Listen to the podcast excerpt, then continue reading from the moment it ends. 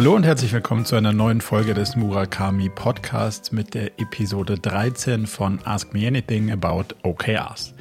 In dieser Folge haben wir wieder ganz viele spannende Fragen, rund 90 Minuten ähm, QA-Session gemacht und unter anderem uns damit beschäftigt, wie eine Organisation agil ist versus ein agiles Managementsystem, in dem die Organisation stabil ist. Dann haben wir natürlich den Klassiker ähm, behandelt, wie lässt sich das Tagesgeschäft in OKRs integrieren oder übersetzen und soll das überhaupt sein oder nicht? Und wir haben natürlich uns damit beschäftigt, wie wir zum Beispiel Ressourcen besser allokieren können und ein gesamtheitliches Verständnis dafür kriegen, wie viel Ressourcen in den OKRs jetzt eigentlich verplant sind. Also wie viel Anstrengung habe ich denn eigentlich ähm, in diesem Quartal schon mir vorgenommen und ist das überhaupt realistisch für mich selber und für mein ganzes Team, um daraus natürlich so ein bisschen auch ableiten zu können, wie kriege ich Stress und Überforderung durch OKRs langfristig runter. Jetzt also viel Spaß bei der Episode 13 von Ask Me Anything About OKRs.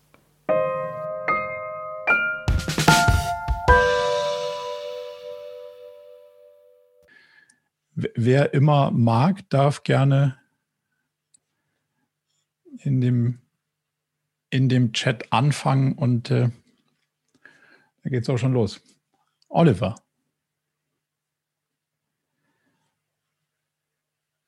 Jetzt kann ich nur dich noch nicht hören. Vielleicht liegt es hier dran. Jetzt geht's, oder? Jetzt, jetzt geht's. okay. Her herzlich willkommen und äh, lasst uns Dankeschön. starten. Dankeschön. Genau. Ähm, wir haben vor rund einem Dreivierteljahr uns das erste Mal über äh, Objectives and Key Results in der Firma unterhalten. Wir sind ein Unternehmen, das im Softwarebereich unterwegs ist, im Dokumentenmanagementbereich. Und wir hatten eine ganze Weile eine Situation, ähm, wo so, sage ich mal, ungerichtete Agilität stattgefunden hat. Also so ein bisschen das Thema Agile Game, ähm, Agilität zum Selbstzweck, ähm, mehr als tatsächlich agil Ziele zu erreichen. Mhm. Ähm, deswegen hat das Thema OKR auch ähm, Anklang gefunden bei der Geschäftsführung. Und wir sind äh, hergegangen und haben das äh, im Produktmanagement und im äh, Projektbereich diskutiert und äh, soweit für gut befunden. Jetzt ist es so, dass die Geschäftsführung da an der Stelle an diesem Thema OKR mehr oder weniger alles Mögliche festmacht. Ähm, unter anderem auch so dieses, ähm, ich möchte möglichst wissen, was überall im Unternehmen passiert. Und für mich ist es so ein bisschen das äh, Thema, ähm, da wird anders als es eigentlich gedacht ist, ähm, so das ähm, so ein Kontrollframework damit aufgezogen. Ähm, und ich habe bereits explizit darauf hingewiesen, dass es das eben nicht sein sollte, sondern mhm. dass ich mit intrinsischer Motivation arbeiten will und nicht durch Kontrolle, Druck und dergleichen eben irgendwo extrinsisch motiviere. Ähm, wir haben seit einer ganzen Weile eine sehr, sehr ähm, ähm, unübersichtliche Erfassung von beispielsweise Projektzeiten, mhm. die ähm, anfallen, die auch irgendwo als Rechnung gestellt werden müssen. Und jetzt äh, wird im Prinzip ähm, das Stichwort OKR so verstanden, super Sache. Damit können wir endlich äh, das Thema Zeiterfassung ähm, und Protokollierung und Auswertung, Reporting und dergleichen damit verbinden. Und meine Frage ist jetzt, also ich habe ja geschildert, wie ich OKR sehe. Ähm, und die Geschäftsführung sieht das in Teilen jetzt äh, etwas was anders. Und ähm, wie ähm, würde man am besten vorgehen, ähm, die Zeiterfassung von OKR irgendwo zu trennen, um klarzumachen, das sind unterschiedliche Dinge.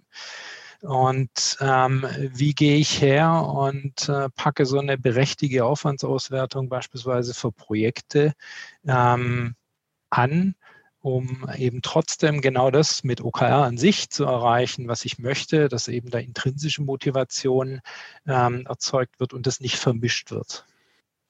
Also ich würde die Sachen erstmal inhaltlich voneinander trennen. So eine Rückfrage. Du hast gesagt Projektgeschäft. Habt ihr auch ja. Produktgeschäft? Ja, oder nur, nur Projektgeschäft? Okay. Also das Produktgeschäft ist relativ stark projektgetrieben. Ja, mhm. also da kommen dann quasi Ideen und Wünsche, sodass aus einem Projekt heraus auch Produkterweiterungen äh, stattfinden können. Das klappt erfahrungsgemäß über die Summe aller Kunden, die wir dabei begleiten durften, nicht so doll. Ja. Das ist äh, schon mal die erste Erkenntnis, dass man wahrscheinlich das voneinander trennen müsste und äh, das Produkt erstmal unabhängig vom Projekt ein Produkt entwickelt. Und wenn ja. sich ein Kunde ein Feature wünscht, was andere brauchen könnten, dann kann man das vielleicht sinnvoll implementieren, andernfalls dann vielleicht auch eher nicht. So, mhm. das ist, also das ist mal so der eine der, der eine Teil, an dem diese OKR-Implementierung möglicherweise schon ähm, spannender wird, sage ich mal so. So, dann hast du, wenn man jetzt nur mal den Projektteil anschaut, natürlich die Grundüberlegung, was will denn OKRs eigentlich? Das heißt, wir wollen ähm, für ein festes Team, für einen definierten Zeitraum von drei Monaten definieren, was für Ziele erreicht werden. So das Projekt kommt ja wahrscheinlich von einer anderen Seite und dann äh, kommt man von einem fest definierten Ziel und muss jetzt möglichst schnell und ressourcenschonend äh, oder vielleicht auch nicht ressourcenschonend, wenn man die Zeit verkauft, ähm, dieses Projekt umsetzen. Also da treffen ja auch schon mal irgendwie Welten aufeinander, die, die grundsätzlich anders ticken. So, da, da müsst ihr jetzt erstmal für euch definieren, ähm, wie wollt ihr das denn zukünftig machen? Weil grundsätzlich ist es kein Projektsteuerungssystem, sondern ein Zielvereinbarungs- und Zielsteuerungstool, womit ich davon ausgehe, dass ein Team, was sich kennt und vertraut, für drei Monate definiert, was der Scope ist und eben nicht andersrum. So. Ja. Also müsste man erstmal hingehen, die unterschiedlichen, nenne ich sie mal Kundenprojekte in OKRs zu übersetzen, in einzelnen Teams zu zerlegen und zu sagen, welches Team hat jetzt welchen Scope in dem OKR-Set definiert für die drei Monate. Und damit weiß man dann erstmal inhaltlich, was zu tun ist, also was man eigentlich für Ziele versucht zu erreichen. Und da kannst du durchaus im Vorfeld mal eine realistische Schätzung machen, was du glaubst, was der Zeitaufwand dafür ist, um danach rauszufinden, wo ist denn die Zeit hingegangen. Aber das geht eher darum, es ist kein Kontrolltool, sondern es ist eher sozusagen, um die Selbsteinschätzung besser zu kalibrieren, um rauszufinden, was kann denn eigentlich ein Team in drei Monaten leisten. So. Mhm. Und da kommt natürlich nochmal die Frage dahinter, ist Zeit die beste Einheit, um Softwareprojekte ja. zu schätzen? I don't know. Also da gibt es unterschiedliche Sichtweisen. Wenn ihr Zeit verkauft, werdet ihr irgendwas mit ja. Zeit zu tun haben am Ende des Tages. So Aber also agil steuern und Wasserfall verkaufen ist vielleicht auch nicht der, also das ist nicht spannungsfrei an der Stelle. Ja. Ähm, vielleicht muss man dahingehend irgendwie auch mit dem Kunden dann anders denken, als ja. sozusagen klassisch äh, ein Wasserfallprojekt zu verkaufen und ja. das dann versuchen, agil zu steuern und dann auch noch zu reporten. Also da, da sehe ich eine Menge Spannungsfelder, die wahrscheinlich nicht extrem gut miteinander harmonieren. Ja. Also man muss dazu sagen, ähm, unsere Verträge sind jetzt nicht auf agile äh, Modelle abgestimmt. Also wir haben keine ähm, Verträge, wo Storypoints oder dergleichen quasi als Einheit äh, verwendet werden, sondern dann eben tatsächlich Dienstleistungstage ähm, verkauft werden. Und im Produktbereich gibt es halt beispielsweise ähm, keinen großen Überblick, wo die, wo die Zeit eigentlich hingeht. Ja? Also die Frage ist, wo geht die Zeit hin? Wo ist die Zeit gut investiert? Ähm, wo ist sie nicht gut investiert? und dass das Ganze eben über die Zeit aufgezogen wird, anstelle zu schauen, wie habe ich denn meine definierten Objectives erreicht. Das ist halt das Problemfeld, das ich an der Stelle gerade sehe. Ja, weil quasi mhm. so die, das Fass aufgemacht wird, ähm, da passiert etwas in der Firma, ähm, das haut nicht so hin, ja, das heißt, ich habe selber als derjenige, der die Frage stellt, schon ein gewisses Misstrauen. Und auf der anderen Seite ähm, erzeuge ich damit natürlich auch Misstrauen, wenn ich dann wieder ankomme und sage, hey, da passt doch was nicht. Wo geht denn die Zeit hin? Das kann doch alles nicht sein. Wir sollten mal wieder Produkte entwickeln und Projekte machen, anstelle äh, um uns äh, selbst herumzukreisen. Also lass mal trennen, weil den Teil mit der Zeit, also die verkaufte Zeit ist nicht daran interessiert, dass die Lösung schneller ist als die Zeit, ja. die du verkauft hast. Deswegen ist da schon irgendwie eine Fehlincentivierung drin. Ähm, bei dem Produktteil ist es klar, dass du, sagen wir mal, ein Team von zehn Personen investierst du drei Monate und auf dem OKR-Zettel steht am Ende, was du für dieses Invest zurückkriegen würdest gerne in welcher Zeit und also in welcher Qualität, also durch die Key Results natürlich auch ein Stück weit messbar. Und dann kannst du schauen, ähm, ist das, also war es das Investment wert oder nicht? Und das ist ja die, ähm, die spannende Herausforderung, weil, weil, wie gesagt, die Sachen sind ja komplex und demzufolge in ihrer Ursache-Wirkbeziehung nicht vorhersehbar und deswegen ist Zeit nicht zwingend die richtige. Einheit. Beantwortet das, da, das damit ein wenig? Ja, ja, ich denke schon. Dankeschön. Gerne. Dann geht es weiter mit Fabian. Äh, ja, das bin ich, glaube ich. Ich äh, habe ah. mich über meinen Mann eingeloggt. Okay. So, da, dem Namen. So, sorry, das war im Chat nicht zu erkennen. Ja, nee, wie auch. Okay, also äh, ich bin immer Natalia und die Frage, also ich habe ja geschrieben, ich habe mehrere Fragen. Wir stehen mhm. tatsächlich kurz vor, dem, äh, vor der Implementierung, ähm, beziehungsweise entscheiden wir uns morgen, ob wir es implementieren. Und ich hatte noch mal eine Frage auch unter anderem zu der Rolle des Champions. Ne? Mhm. Also wir sind ein eher kleines Unternehmen und äh, von daher haben wir jetzt keine klassische Assistenzfunktion bei uns oder oder so. Ne? Und mhm. ihr sagt ja, eigentlich sollte das jemand sein, der halt jetzt kein Stake in den OKRs selber hat, ne? Äh, ja. bei dem Champion. Und wenn sich das aber nicht vermeiden lässt, ne? Ähm, was wären denn dann deine oder eure Empfehlungen? Naja, also in der Realität muss man arbeiten mit dem, was man hat. Also wenn genau. wir, wenn wir niemanden anders finden, sozusagen, der, der äh, ohne Eigeninteressen dieses OKR-Thema ordentlich orchestrieren kann weil es keine Kapazitäten gibt oder vielleicht nicht die geeigneten Befähigungen, dann kann man schon auf die Rolle zurückgreifen, das sozusagen in der Doppel, in dieser Doppelfunktion zu machen, muss aber sich in Teilen bewusst sein, dass man dann in der Rolle, in der man natürlich operativ auch Inhalte vertritt, gegen sich selber Schach spielt, was erfahrungsgemäß nicht so einfach ist. Also sich selber zu coachen funktioniert dann nicht. Und den inhaltlichen Part von dem funktionellen Part eines OKR-Champions zu trennen, ist natürlich dann auch nochmal eine gesonderte Herausforderung, weil du darfst ja dann nicht aus deiner inhaltlichen Rolle diskutieren, sondern eben nur aus der, aus der Coaching-Perspektive. Ähm, wenn, wenn du sagst, das, das kriegst du hin oder der, diejenige, äh, die das dann irgendwie bei euch machen sollen, dann würde ich das so machen, geschuldet der Realität. Okay, alles klar, danke schön. Ähm, aber ich glaube, ich würde den anderen auch den Vortritt lassen, weil ich habe noch ein paar mehr Fragen, ich kann ja später stellen noch. Marco? Ja, gerne. Ja. Wir sind ein sehr kleines Unternehmen ähm, und ich träume da einerseits davon, OKR zur Fokussierung einzuführen. Auf der anderen Seite schreckt mich so dieses ganze OKR-Instrumentarium, der Riesenprozess, die langwierige Einführung. Und ich frage mich, äh, wie man das kleiner, schlanker, nicht so fett einführen kann. Denn irgendwo, ähm, wenn man es mal runterbricht und von so ein paar, paar Schalen befreit, äh, ist für mich OKR ja auch so eine Art Zielvereinfachungssystem mit Objectives und Key Results. Wie geht die Einführung eine Potenz kleiner? Hm. Also das, das ist, ist ja wahrscheinlich äh, falsche, falsche, falscher Adressat für jemanden, der lieber große fette Lösungen verkauft. Nö, also wenn es mir ums Verkaufen ging, wäre ich ja nicht hier, sondern würde meine Zeit verkaufen. Mir geht es ja darum, irgendwie rauszufinden, wie das Ganze wirklich funktioniert.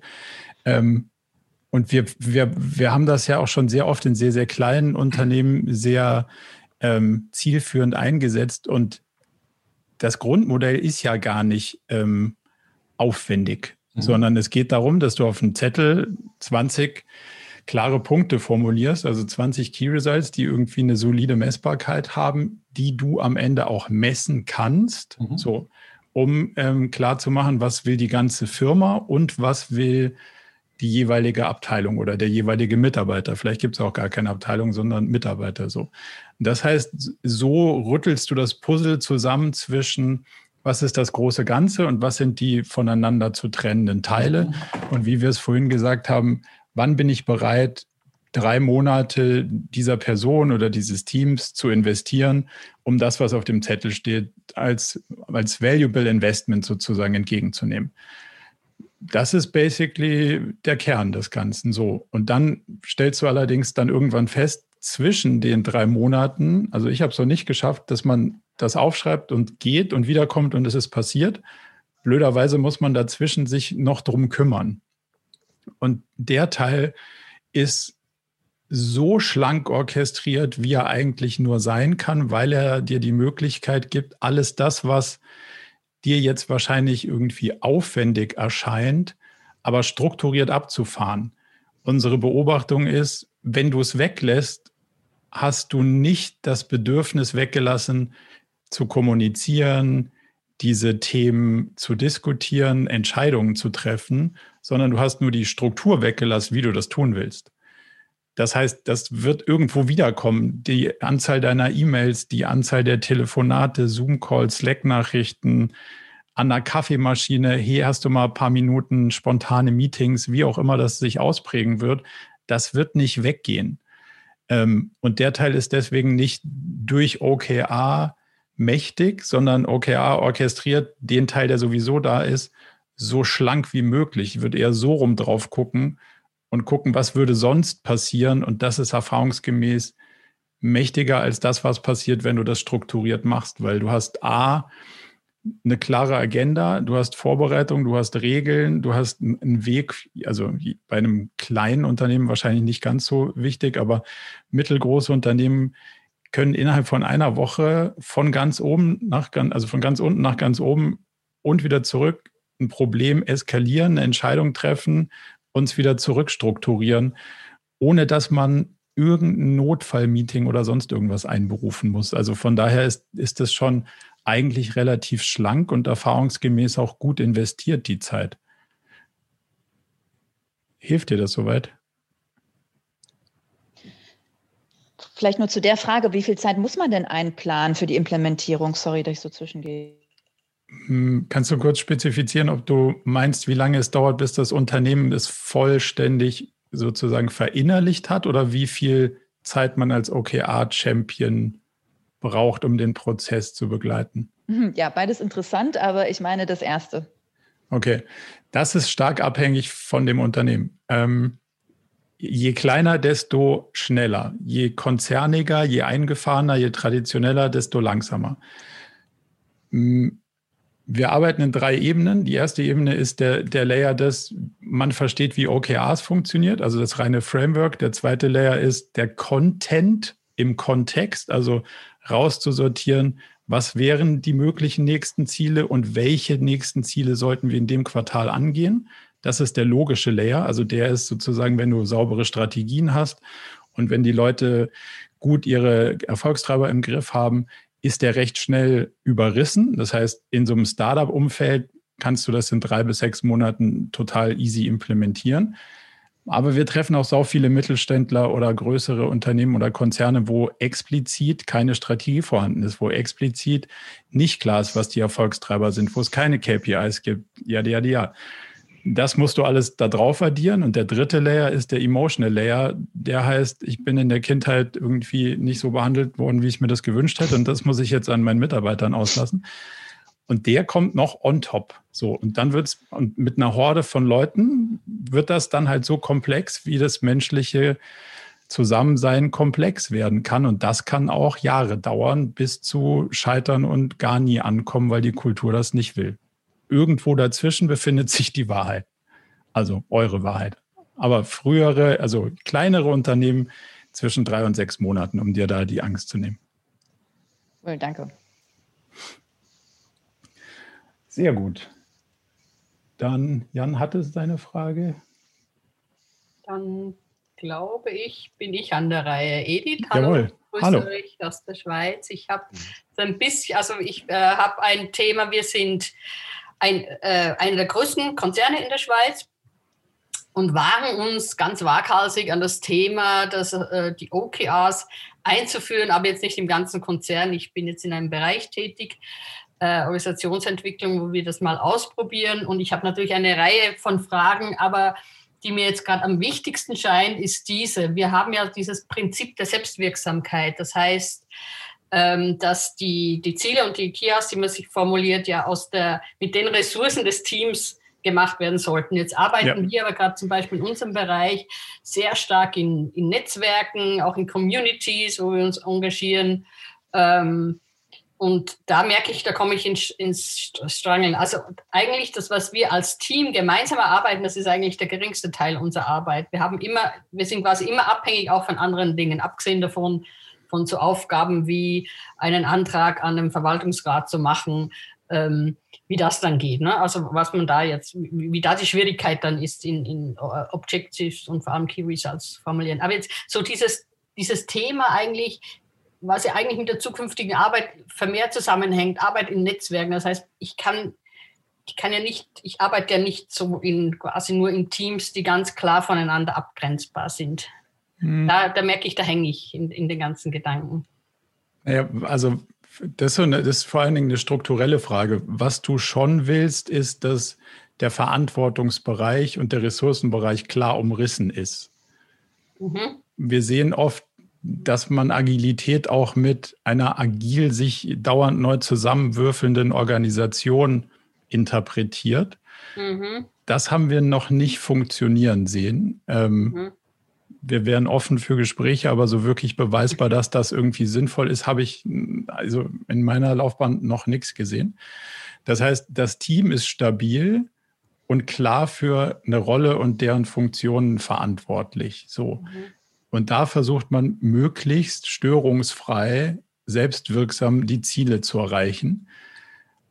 Um dir das so ein bisschen zu übertragen, in der Softwarewelt würde man das mit Schnittstellen machen. Das heißt, die anderen Teams, die auch klein und schlagkräftig und selbstwirksam sind, machen andere Teile eigenverantwortlich. Aber über eine Schnittstelle arbeitet ihr zusammen. Mhm. Und die Schnittstelle ist klar beschrieben. Und wenn ich was von dir will, muss ich A liefern, und zwar in der und der Form. Und dann kriege ich von dir B zurück. Und das ist sozusagen über eine API in der Softwarewelt, aber vielleicht auch ähm, über Regeln und Prozesse in, in so einer netzwerkdenkenden Organisation geregelt, aber schon so, dass klar abgegrenzt ist, was ist unser Verantwortungsbereich und was ist euer und was wollen wir eigentlich erreichen, was wollt ihr eigentlich erreichen und idealtypischerweise passt das zusammen. Wenn du das runterbrichst auf die Personen und jetzt dauernd sozusagen ein Austausch zwischen den Leuten in meinem Team und in deinem Team stattfindet, kann ich die Leute nicht mehr einschätzen und die Leute mich nicht mehr und dich genauso wenig und keiner weiß mehr eigentlich, worum geht es denn hier genau, wer kann was und wie viel können wir eigentlich verkraften. Also versuchen, kleine Teams stabil zu halten und die Schnittstellen klar zu machen, ist, glaube ich, die Antwort auf deine Frage. Mhm. Aber eben die, ich sage jetzt, die Key Results kann ich immer nur die definieren in meinem kleinen Team, die mir wirklich selber beeinflussen können, wo ich keine abhängig, also das ist die Grund, also das ist die Grundidee. Du versprichst mhm. was, was sozusagen für das Invest mit, sagen wir mal, deinem Team plus zehn Leute, die drei Monate, der mhm. Aufwand ist weg. So, was mhm. kriege ich dafür? Mhm.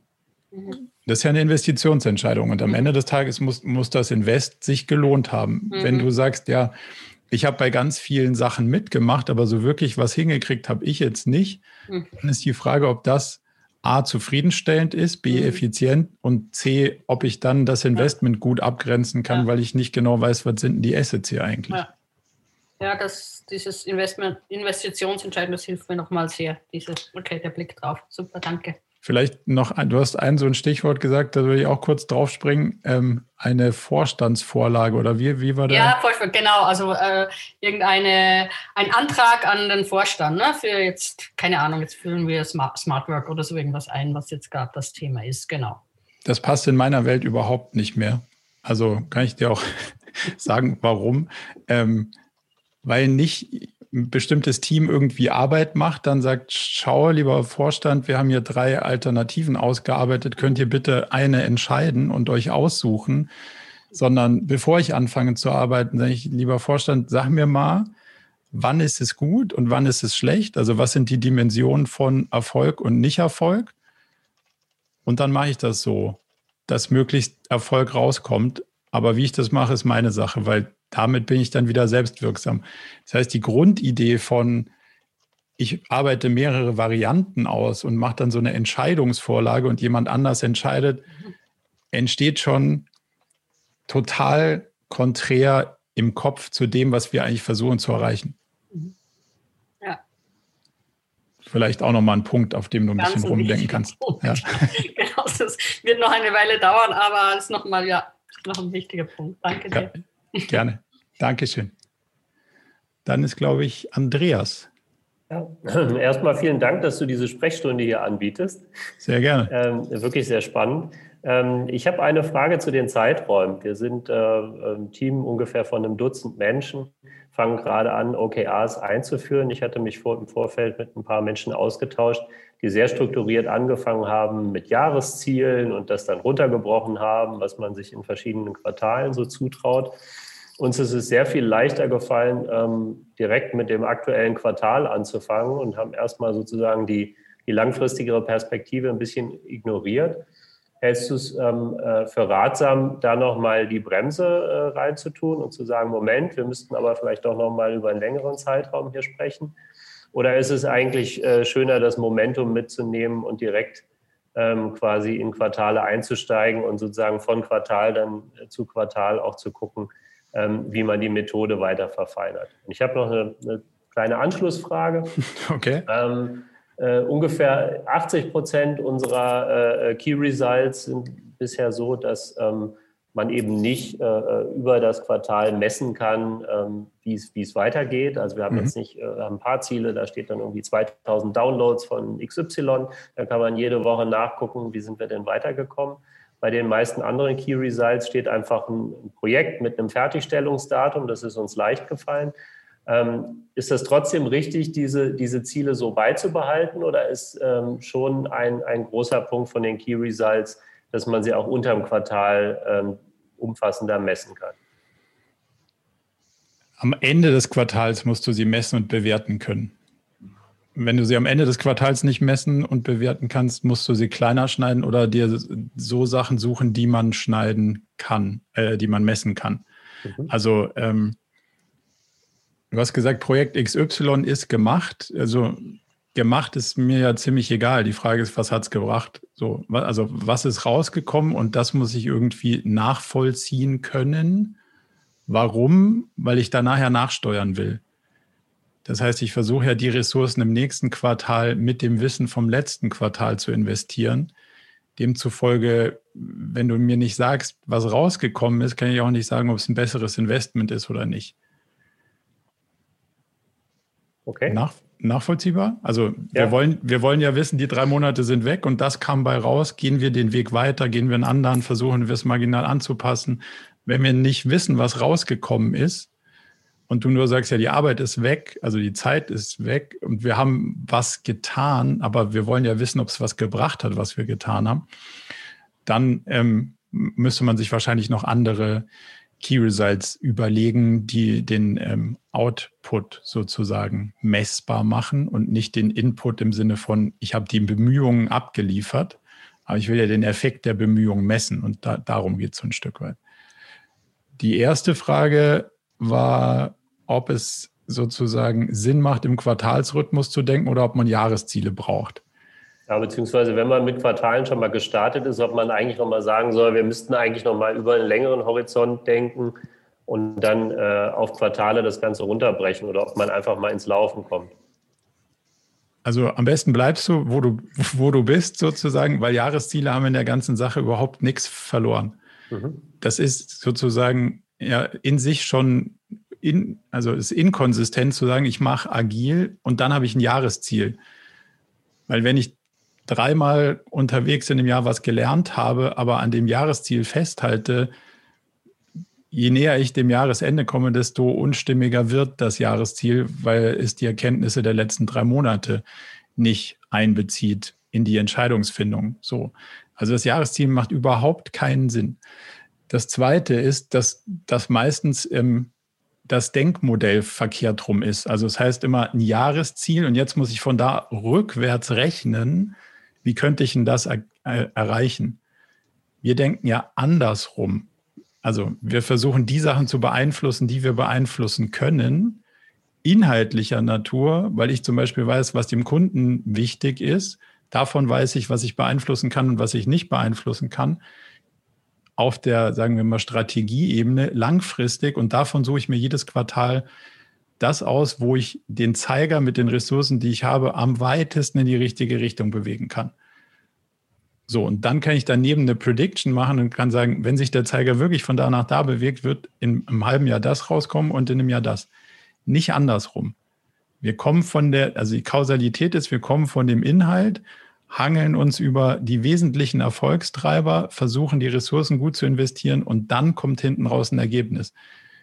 Die Denkweise von, ich habe ein Jahresziel und ehrlicherweise sind die in 95 Prozent alle monetär getrieben, das dann runterzubrechen, ist das größte Nicht-OKA, was du machen kannst. Also jedenfalls nicht, wenn du mich fragst.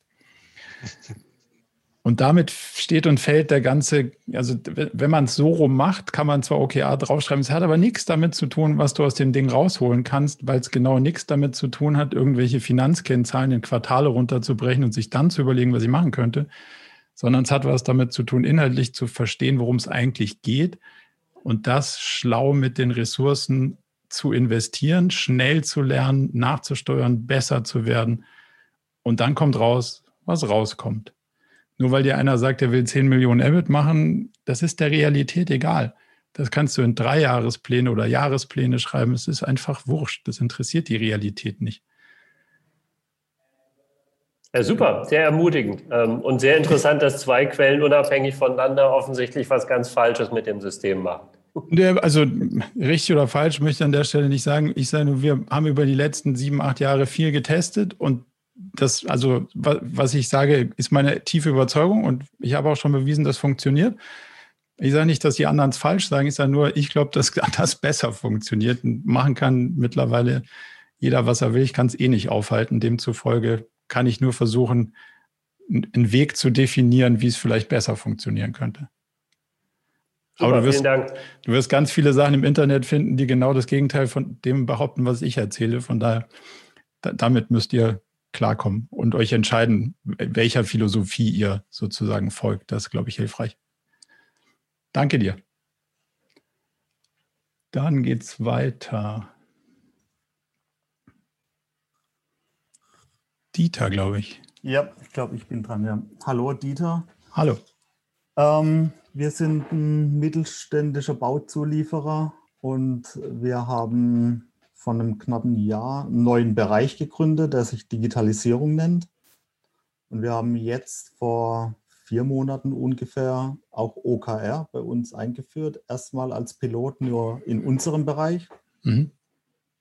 Sind jetzt äh, beim zweiten Zyklus angelangt und also bei der Erarbeitung eines zweiten OKR-Zyklus-Sets und stoßen jedes Mal oder jetzt schon zum zweiten Mal so an diese Frage, wie gehen wir mit der Integration oder der Abbildung von Produkt-Roadmaps im OKR-Framework um.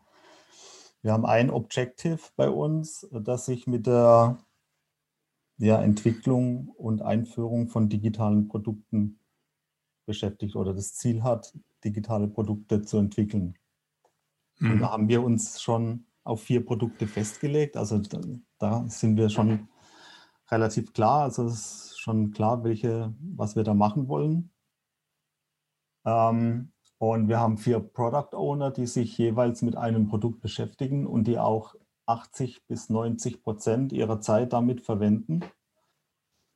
Allerdings werden die in dem nächsten Zyklus noch nicht eingeführt. Also die Produktentwicklung wird noch nicht abgeschlossen sein. Es wird auch noch kein MVP geben, das wir schon ähm, in den Markt einführen. Jetzt ist die Frage, wie können wir die Entwicklung dieser Produkte messbar machen in, in, diesen, in diesen Key Results, ohne jetzt einfach aus der Produktroadmap jetzt irgendwie einen Meilenstein rauszunehmen, was ja irgendwie so ja, nicht erlaubt ist. Doppelung wäre.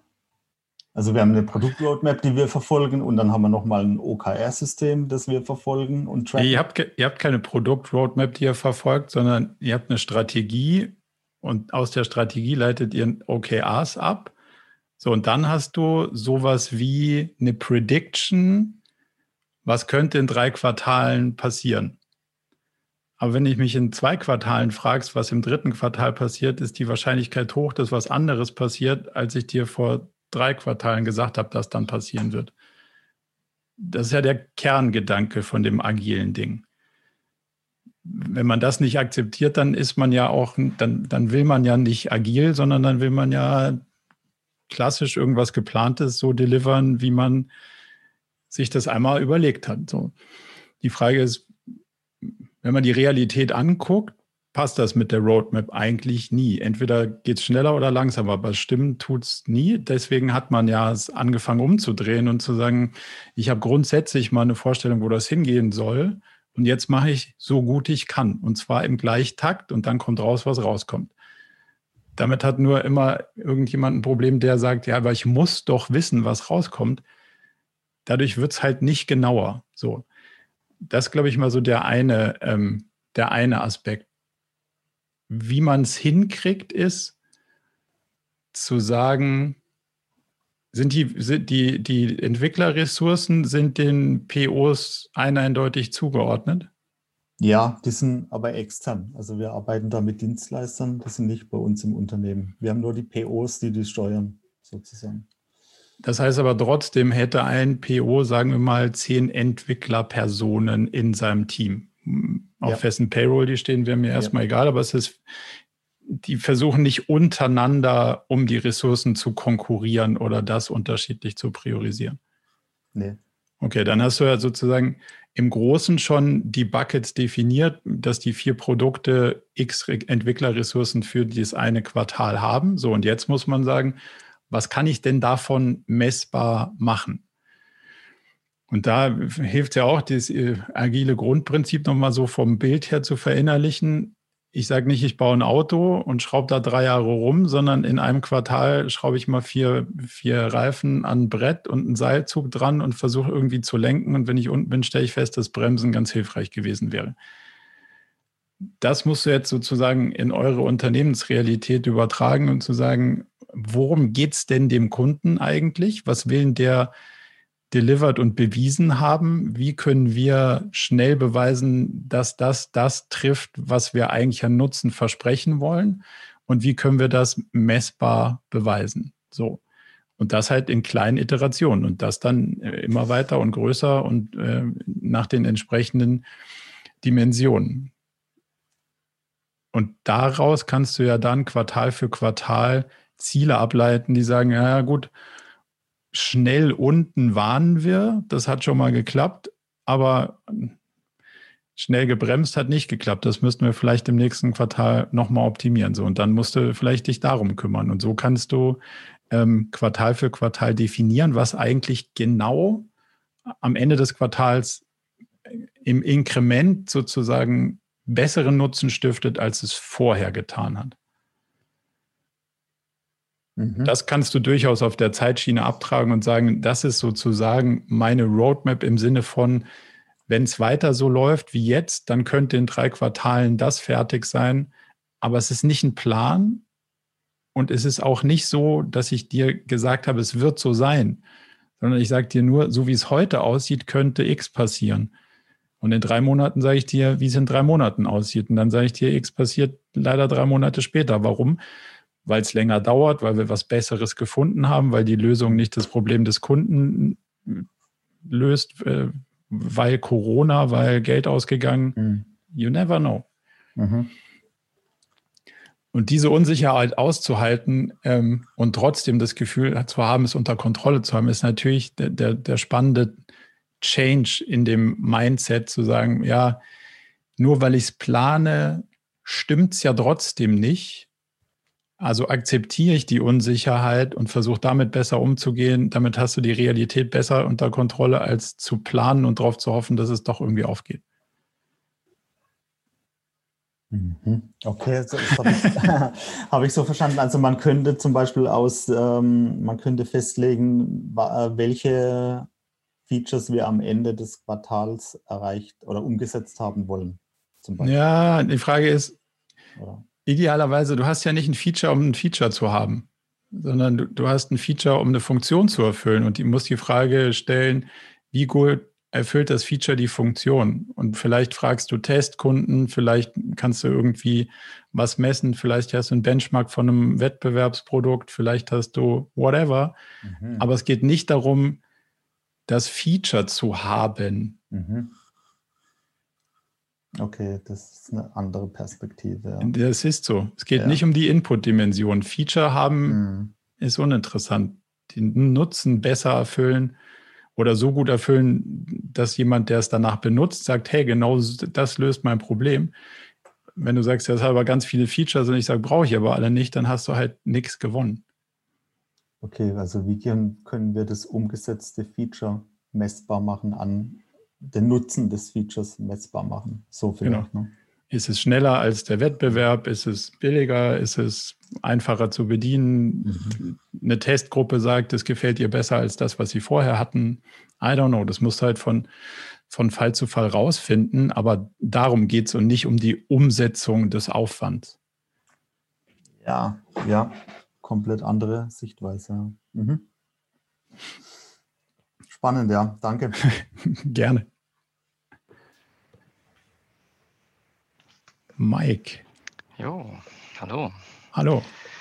Ähm, wir sind noch ganz am Anfang, würde ich mal sagen. Wir haben uns jetzt dazu entschieden, dass wir OKRs generell mal einführen wollen und sind gerade in der herausfordernden Situation, dass wir uns die ersten OKRs, OKR-Sets mal so überlegen müssen. Und jetzt stellt sich mir die Frage, wie kommen wir am sinnvollsten, am besten jetzt erstmal auf die ersten ähm, OKRs für so eine Einführungsphase? Ist das was, was wir am besten top-down quasi vorgeben oder sollten wir erstmal Ideensammlungen einfach bei den Mitarbeitern machen, um dann möglichst schon so einen Button-up-Ansatz zu verfolgen?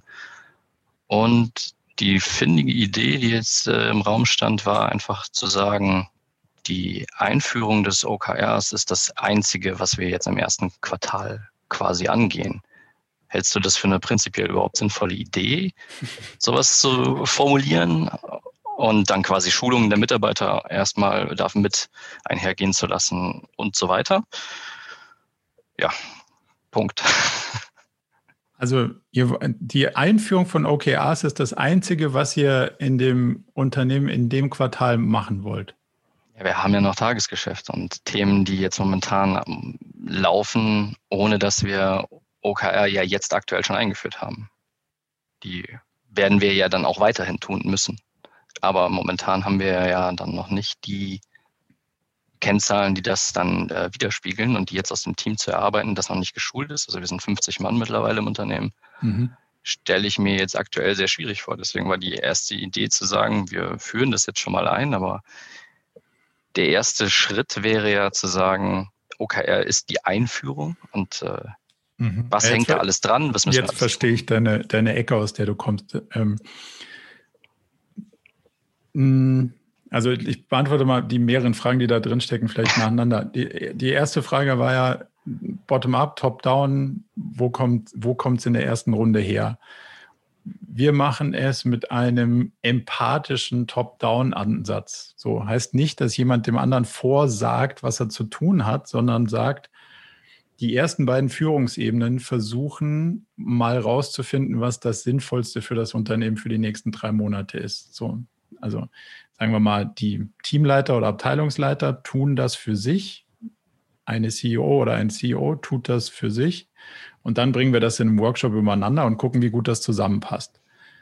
Wenn das nicht gut zusammenpasst, ist die Wahrscheinlichkeit hoch, dass die Vision nicht klar ist, dass die Strategien nicht vorhanden oder explizit oder klar sind ähm, oder dass die Interpretationslage hier unterschiedlich ist. Wenn das gut zusammenpasst, ist die Wahrscheinlichkeit relativ hoch, dass wir das ganz okay eingerüttelt haben für das erste Quartal empathisch deswegen, weil ich als Teamleiter natürlich hingehe und sage, ich rede mal mit den Leuten, ich weiß ja, was so dran ist. Ich vers versuche mir mal ein Gespür zu verschaffen. Und dann versetze ich mich mal in die einzelnen Personen des Teams und mache die Summe draus und sage, das ist das, womit ich da mal ins Rennen gehe und versuche so gut wie möglich für uns einen Aufschlag zu machen, wissend, was euch wichtig ist und wissen, worauf ich sozusagen den Schwerpunkt lege und worauf nicht. Und das wird dann im Company OKR Workshop verhandelt, definiert, glatt gezogen und für das Quartal mal gesetzt. So. Das heißt, wir nehmen nicht im ersten den kompletten ähm, Bottom-up-Ansatz mit, weil das nach unserer Erfahrung die Organisation überfordert, sondern wir gehen empathisch vor, erste zwei Ebenen, versuchen die richtigen Inhalte zu definieren und kaskadieren die einmal runter, weil es viel einfacher ist, an konkreten Inhalten dieses OKR-Thema zu erleben, zu lernen, zu implementieren. So ohne auch noch die Verwirrung über, wie geht denn das jetzt mit der Verwirrung über, was soll ich als nächstes im nächsten Quartal tun, miteinander zu vermischen. Empathisch deswegen, weil wir natürlich versuchen, die Meinungen und Sichtweisen der einzelnen Teams so gut wie möglich da einzubeziehen.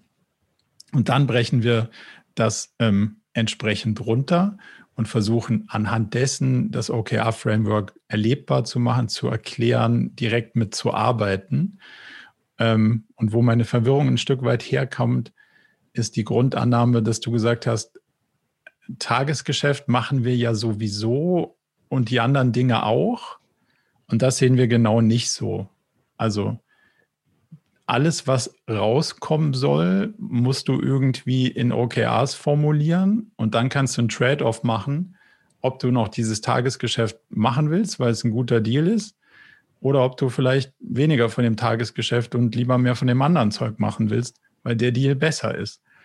Immer abhängig davon, wo steht das Unternehmen gerade, wie viel kannst du in die Zukunft investieren, wie viel Firefighting hast du, was sind die Rahmenbedingungen und so weiter und so fort. Und deswegen wirst du dich mal mehr, mal weniger mit dem Hier und Heute beschäftigen und mal mehr und mal weniger mit Investitionen in die Zukunft. Und gut beraten bist du, wenn das ein ganz solides Verhältnis über, die, über den Zeitverlauf hat. Um das aber sozusagen gegeneinander abzuwiegen und genau zu steuern, was du dir dieses Quartal leisten kannst und willst, musst du alles auf einen Tisch legen und kannst nicht sagen, ja, ich mache sowieso das, was ich immer mache, plus die Sachen, die noch irgendwo herkommen und dann mache ich noch die OKRs, weil dann sind nämlich die Ressourcen schon weg. Nee, nee, das ist generell klar. Deswegen wäre die Idee zu sagen, gerade jetzt im ersten Rhythmus, ersten Intervall, ähm, würden wir nur die Einführung von OKR erstmal priorisieren und jetzt äh, erstmal so weiter steuern, wie wir es bisher haben, um jetzt die Methode auch mal dem Team zu erklären. Aber jetzt habe ich rausgehört, dass ihr das in der Regel wir quasi direkt mit mitmacht. Ne, wir steuern mit OKRs, weil was sollst, also was willst du denn sonst mit dem Team machen? Du hast ja dann keinen Inhalt, über den du reden kannst, weil OKRs als solches sind ja du kannst ja dann nicht sagen, ich habe ein OKR-Meeting gemacht, aber über nichts gesprochen, weil das, was ich steuern will, darüber spreche ich woanders. Ah. Weißt, du, weißt, du, was ich meine? Also OKRs dient ja dazu, um die Ziele zu setzen und die Zielerreichung, die Wahrscheinlichkeit zu steigern, indem du es so darüber steuerst. Aber wenn du gar keine Ziele hast, kannst du auch nichts steuern. Deswegen ist das, wäre das ein sehr theoretisches Konstrukt. Also hm. Um es konkret also, zu beantworten, ich glaube, das macht keinen Sinn. Okay, also sowas wie jetzt ähm, Schulungen für alle Mitarbeiter zu planen und mit den Abteilungsleitern jeweils abzustimmen, ob das auch für jeden Mitarbeiter genug Zeit eingeplant worden ist, die durchgeführt worden sind, zu sehen, wie weit die einzelne Abteilung schon in den Grundlagenaufbau überhaupt für den Bereich ist, ähm, ein entsprechendes Tool für äh, OKR zu suchen, zu finden, was ja alles irgendwo jetzt so zumindest für mich jetzt irgendwie so im Raum steht, was wir jetzt mhm. alles noch tun müssten, bevor wir überhaupt irgendwie mal also, so also, generell über die Inhalte reden, weißt du? Unsere, daher kam die Idee. Mhm, unsere Hypothese ist, die Firma arbeitet ja sowieso schon, also Stand heute. Die 50 Leute ja. machen ja, machen ja was. So. Meistens schon. Ja, also hoffentlich.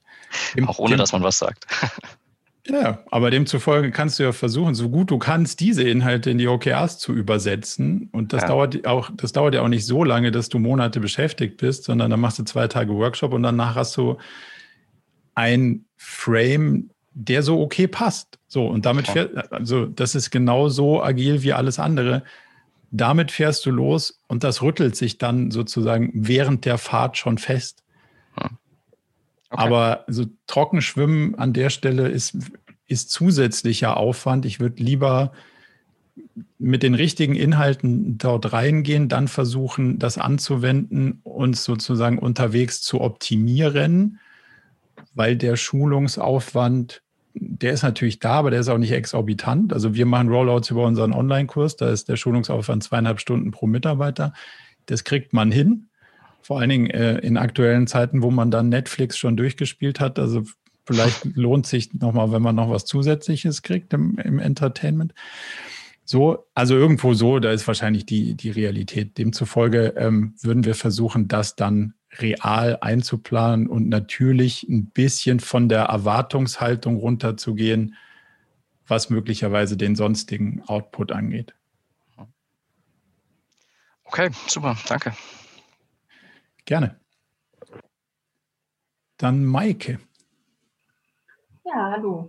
Hallo. Wir arbeiten aktuell nach Scrum und wollen auch OKRs einführen. Ähm, da vielleicht einmal die Frage mit dem, jetzt nach dem neuen Scrum Guide nochmal mehr zu gucken auf das, äh, auf das Product Goal, wie man das irgendwie mit den OKRs zusammenkriegt. Das ist mir noch nicht so ganz klar. Und vielleicht so ein zweiter Teil in Richtung der Meeting-Dichte. Also bei Scrum hat man ja einige Events schon dabei. Mhm. Ähm, wie kann man das machen, dass da nicht noch so viel Overhead an zusätzlichen Meetings dazu kommt? Um dir ein Bild zu geben, OKRs ist sozusagen Scrum fürs ganze Unternehmen, also so eine Art Scrum of Scrum für die, also für die Gesamtunternehmung. Und wenn du ein Scrum-Team hast, dann hat das Team OKRs und diese Team OKRs werden dann in den Scrum-Prozess übersetzt und äh, sozusagen in Sprints übersetzt und dann abgearbeitet. Das heißt, du hättest da dann in dem Team nicht mehr die OKR-Meeting-Struktur, sondern hier würde dann komplett die Scrum-Logik greifen und du hättest auch keine individuellen OKR-Sets, sondern das Scrum-Team macht an der Stelle den Scrum-Prozess und mit all seinen Meetings und so weiter. Der, sagen wir mal, vielleicht ist der Product Owner als, ähm, als Vertreter des Scrum-Teams dann in den OKR-Prozess mit den Meetings mit den anderen Teams eingebunden und würde sich dann entsprechend abstimmen und die, die Regelmeetings in dem OKR-Prozess einsetzen. Und da würdest du auch die Schnittstelle ähm, finden. Also der, das OKR-Set sagt, was sind die messbaren Ergebnisse, die das Scrum-Team in den drei Monaten schafft. Und dann wird das in, in Sprints übersetzt durch dann die, ja, die ganzen Scrum-Inkremente, die es dann an der Stelle so gibt. Ja, nochmal vielleicht zu diesem äh, Product Goal, was ja jetzt nach dem neuen Scrum Guide dann dazugekommen ist. Brauche ich das dann überhaupt oder werden die, also ersetzen die OKRs, die ich für das Team dann habe, quasi das Product, also das Product Goal sitzt ja über dem Product Backlog sozusagen. Aber eben nicht nur auf diese drei Monate bezogen, sondern grundsätzlich für das nächste Produkt oder die Produktperspektive.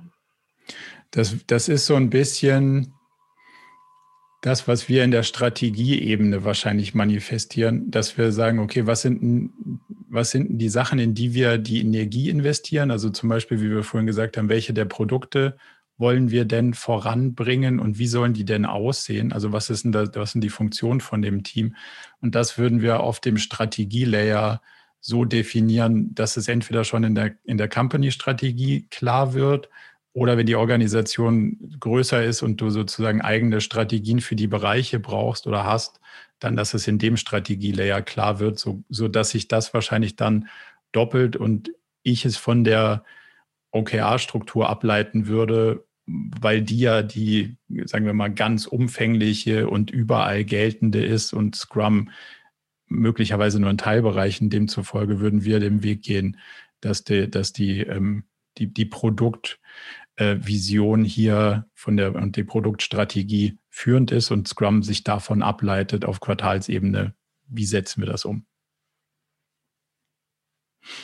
Beantwortet das die Frage? Sehr gut. Ich glaube, ich bin dran. Dann, hallo. Ich bin Edith, hallo. Hallo. Ähm, ja, ich habe so ein, zwei mehr Fragen. Eine wurde zum Teil schon beantwortet. Ähm, kurz vorweg, wir haben vor einem halben Jahr ungefähr schon mal äh, OKR äh, versucht zu implementieren, beziehungsweise mein, mein Vorgänger. Und der hat das durch Eigenstudium versucht, also hat jetzt nicht an Seminaren teilgenommen oder ähnliches und ähm, es hat sich als ziemlich schwierig erwiesen, das so umzusetzen, wie er es gelesen hat. Hm. Und ähm, jetzt durch das Seminar habe ich so einige Erkenntnisse gehabt und habe auch gesehen, naja, das lief jetzt nicht so gut und deswegen war es auch schwierig. Also ähm, was auf jeden Fall super war, schon mal die Erkenntnis. Nur teilweise habe ich mich halt gefragt, wie macht man es denn anders? Also zum, als erste Frage, ähm, wie ist das Tagesgeschäft abbildbar oder auch immer wiederkehrende Aufgaben. Das ähm, wurde ja erwähnt, das muss unbedingt oder sollte darin wiederzufinden sein, weil in der Vergangenheit, also bei dem Kollegen war es damals so, dass wir immer das Tagesgeschäft hatten, dann hatten wir das Projektgeschäft und wir hatten OKR äh, und das war und deswegen ja auch irgendwie nicht so kein fest integrierter Bestandteil. Und jetzt ähm, ja, stellte sich eben für mich erstmal die Frage, wie, wie macht man das jetzt zum Beispiel bei banalen Sachen wie ähm, Rechnungen müssen immer geschrieben werden also Thema Buchhaltung oder so. Sind das auch Tätigkeiten, die auch darin abbildbar sein sollten oder ähm, ist es so das, was dann nebenher läuft? Lass mal versuchen zu analysieren, warum das schiefgegangen ist. Also wenn, wenn du sagst, ihr hattet Tagesgeschäft, Projekte mhm. und OKRs, dann ist ja. ja die Wahrscheinlichkeit hoch, dass für OKRs, was auch immer da drin stand, du noch 10, 15 Prozent der Ressourcen übrig hast. So, und erfahrungsgemäß landen die nicht in OKRs, sondern eher in Facebook und an der Kaffeemaschine. Weil man dann doch äh, ein paar Minuten am Tag irgendwo reinguckt oder aus dem Fenster guckt. Also die Summe ist nicht 100% produktive Zeit, was man ja immer glaubt, was so geht. So, mhm. Das muss man dann auf der anderen Seite mit mehr Energie und Anstrengung wieder rausholen, was auch immer schwierig wird. Also erstmal die Grundannahme, auf wie viele verschiedene Zielsysteme verteilst du deine Ressourcen und bleibt dann überhaupt noch viel übrig, dass das Sinn macht?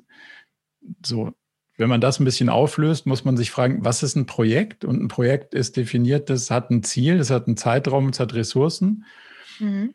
Und OKRs sind ein Ziel, ein Zeitraum und Ressourcen. Die Frage ist, was ist die, was ist der Sinn der Koexistenz von den beiden Sachen, wenn es eigentlich die gleichen Eigenschaften hat, nur unterschiedliche Fixpunkte?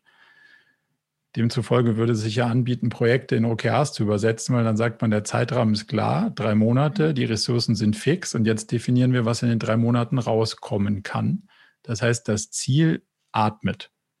Mhm. So, damit kriegst du die Projekte schon mal rein in das OKR. Und dann ist die Frage, was mache ich jetzt mit dem Tagesgeschäft? Also den Sachen, die ich, die macht man halt so. Jetzt hast du den Dauerbrenner, Buchhaltung, Tralala angesprochen. Da wird der Krieg nicht entschieden. Das ist nicht der spannende Teil. Dafür ist OKRs nicht gemacht und da kann dir das System auch nicht helfen, weil ja, die Belege sind richtig und möglichst mit wenig Aufwand zu verbuchen und auch noch rechtzeitig und da muss auch jemand bezahlen. Ist das spannend? Nein. Also sage ich damit, dass der Job nicht spannend ist? Nee, sage ich nicht, aber ich sage, es ist für OKRs nicht das, wo sich OKRs wohlfühlt, weil OKRs ist Steuern in Unsicherheit.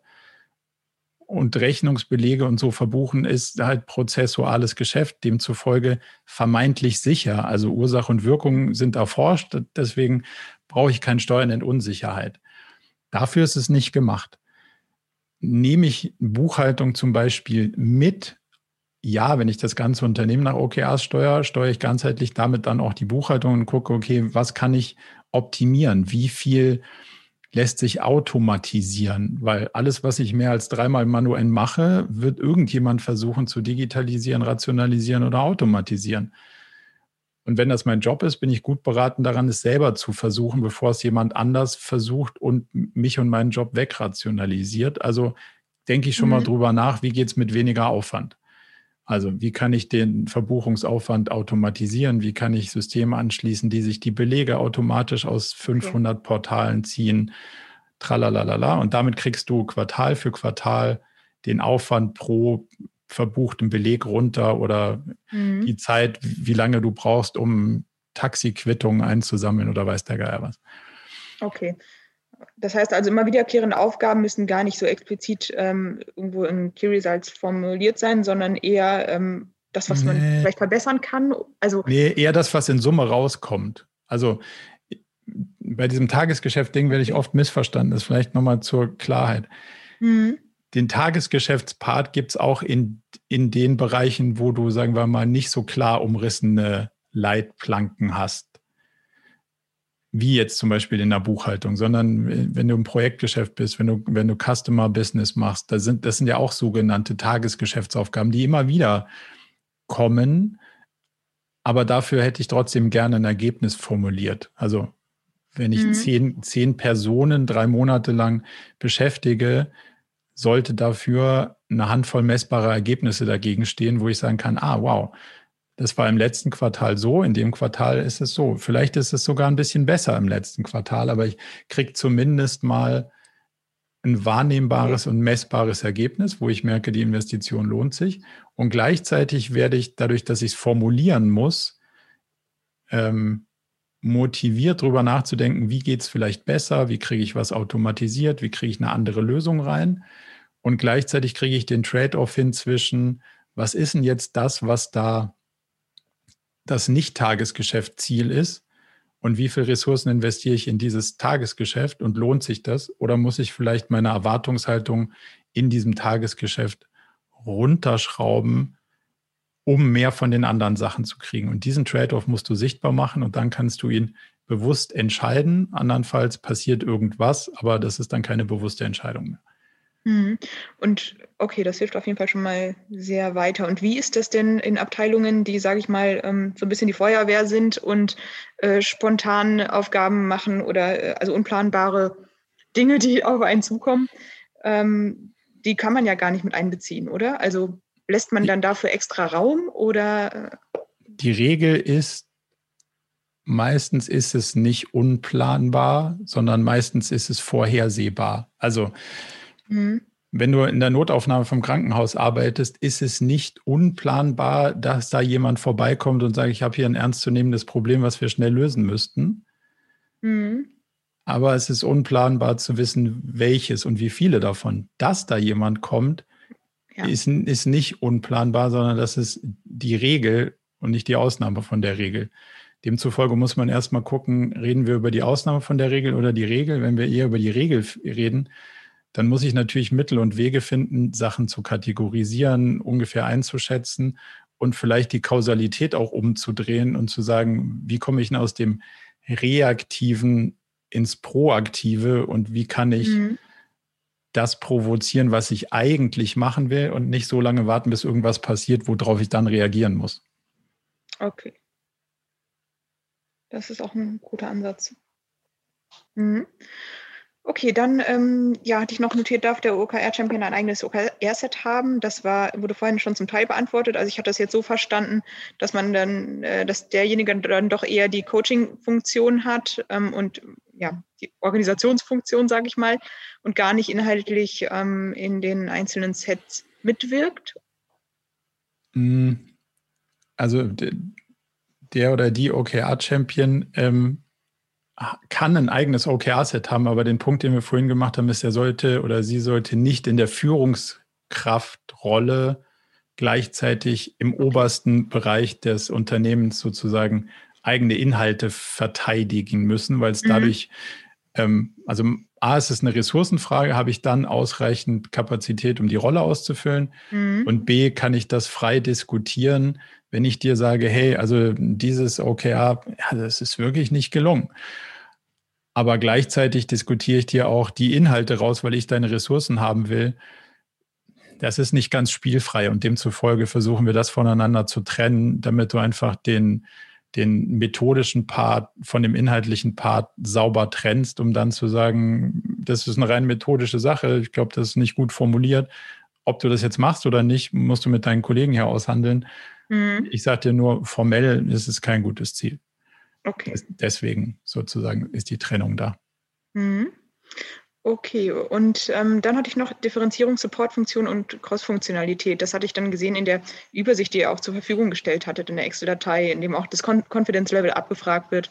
Mhm. Und ähm, da hatte ich nicht so richtig verstanden, ähm, Support, bei der Support-Funktion habe ich ja kein, oder die, die Tätigkeit taucht ja nicht im, im OKR sozusagen auf und bei der... Ähm, nicht in meinem. Der Unterschied ist, bei Cross-Funktional taucht es in meinem Set auf und in deinem hast du das Gegenstück dazu. Und mhm. bei der Support-Funktion taucht es bei mir nicht auf, aber du hast was, weil du willst meinen Support. Also sage ich dir, ja, ich werde daran sozusagen arbeiten, wenn du auf mich zukommst, werde ich dir bei einem Meeting helfen oder was auch immer. Ja, okay. Aber du kannst nicht von mir erwarten, dass ich das Thema treibe, weil es ja dein Thema, nicht meins. Also mhm. Ich werde nicht auf dich zukommen und sagen, können wir bitte bald dieses Meeting haben, weil ich will das nicht, du willst das. Mhm. Okay, alles klar. Ich habe noch eine letzte kleine Frage, da bin ich auch schon durch. Und zwar geht es um den äh, Umfang der Key Results. Wir hatten jetzt dann in der Vergangenheit die Erfahrung gemacht, dass es teilweise so war, dass sie, dass sie so viele Aufgaben ähm, impliziert haben, dass im Vergleich zu anderen, die dann Eintagesaufgaben, sage ich mal, waren. Gibt es da irgendwie eine Orientierung oder, ja, man, oder eine Einschätzung, die man vorher machen sollte, wenn man die Key Results definiert? Mm, also es gibt so eine Art Faustformel, dass du sagst, ein Key Result sollte oder wenn du ein Zwanzigstel der Ressourcen des ganzen Teams für ein Quartal dahinter hast, brauchst du ein eigenes Key Result. So. Mhm. Ähm, das heißt, Sachen, die da drunter sind, können sich möglicherweise subsumieren.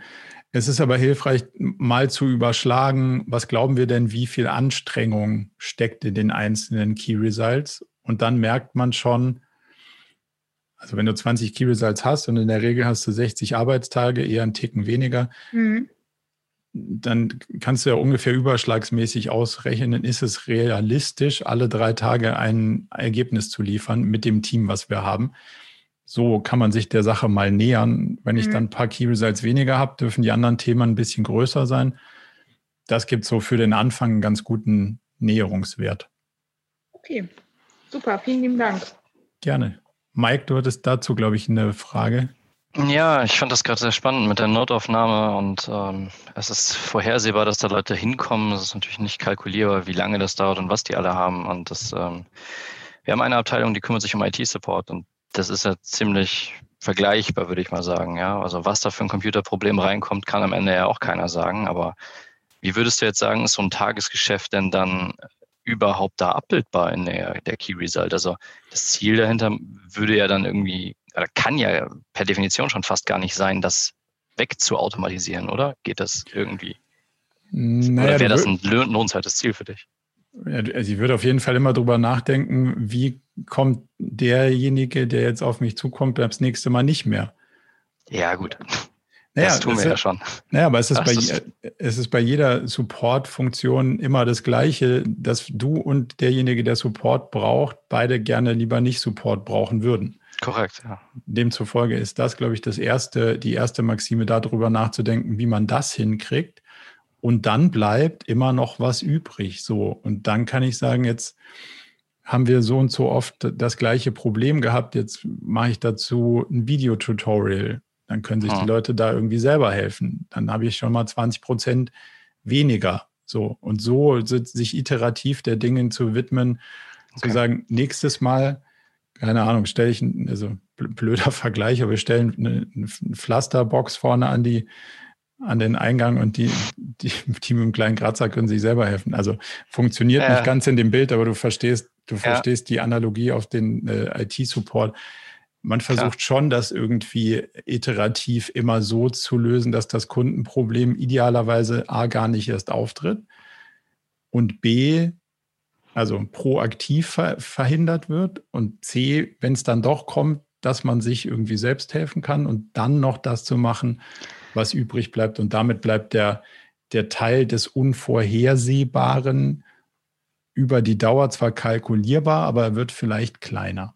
Also du würdest, wenn ich es jetzt richtig verstanden habe, gar nicht dazu übergehen zu versuchen, das Tagesgeschäft, also das Unvorhersehbare irgendwie in äh, Objectives und Key Results irgendwie unterzukriegen, sondern du würdest eher versuchen, den Optimierungsprozess als äh, festen Bestandteil zu sehen, um da nochmal immer weiter zu überlegen, wie können wir das noch besser machen und das in Objective verwandeln. Mm, nee, ich würde den Optimierungsprozess formulieren und das, was übrig bleibt, auch nach, aber mit der Theorie, dass das, was übrig bleibt, von Quartal zu Quartal kleiner wird, weil die Optimierungen greifen und wir weniger von dem unvorhersehbaren manuellen Support kriegen. Ah. Weil, weil nur so kriegst du auch hin, also dass du möglicherweise auch entscheiden kannst, wann ist es denn zu, ähm, zu teuer. Also Support ah. ist nicht immer, also das Ideal von, von Service ist nicht, sofort und immer, sondern in einem vertretbaren Rahmen, weil dadurch wird es leist- und bezahlbar. Und den musst du ja auch definieren. Wie kann denn dieser vertretbare Rahmen für den Support hier aussehen? Und da, das zu definieren, würde ich schon als Teil dieses OKR-Sets dann sehen. Mhm. Okay, super, danke. Gerne.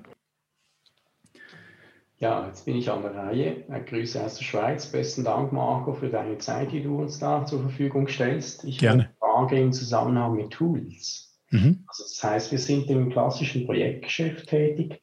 Wir versuchen eigentlich die Pain des Kunden in OKRs zu packen und dann auf eine Roadmap zu setzen und dann über Erfolgskontrollen monatlich dann äh, ähm, ja, die Messbarkeit äh, darzulegen. Aber und, und so weit setzen wir auf klassische äh, Projektmanagement-Tools wie Asana.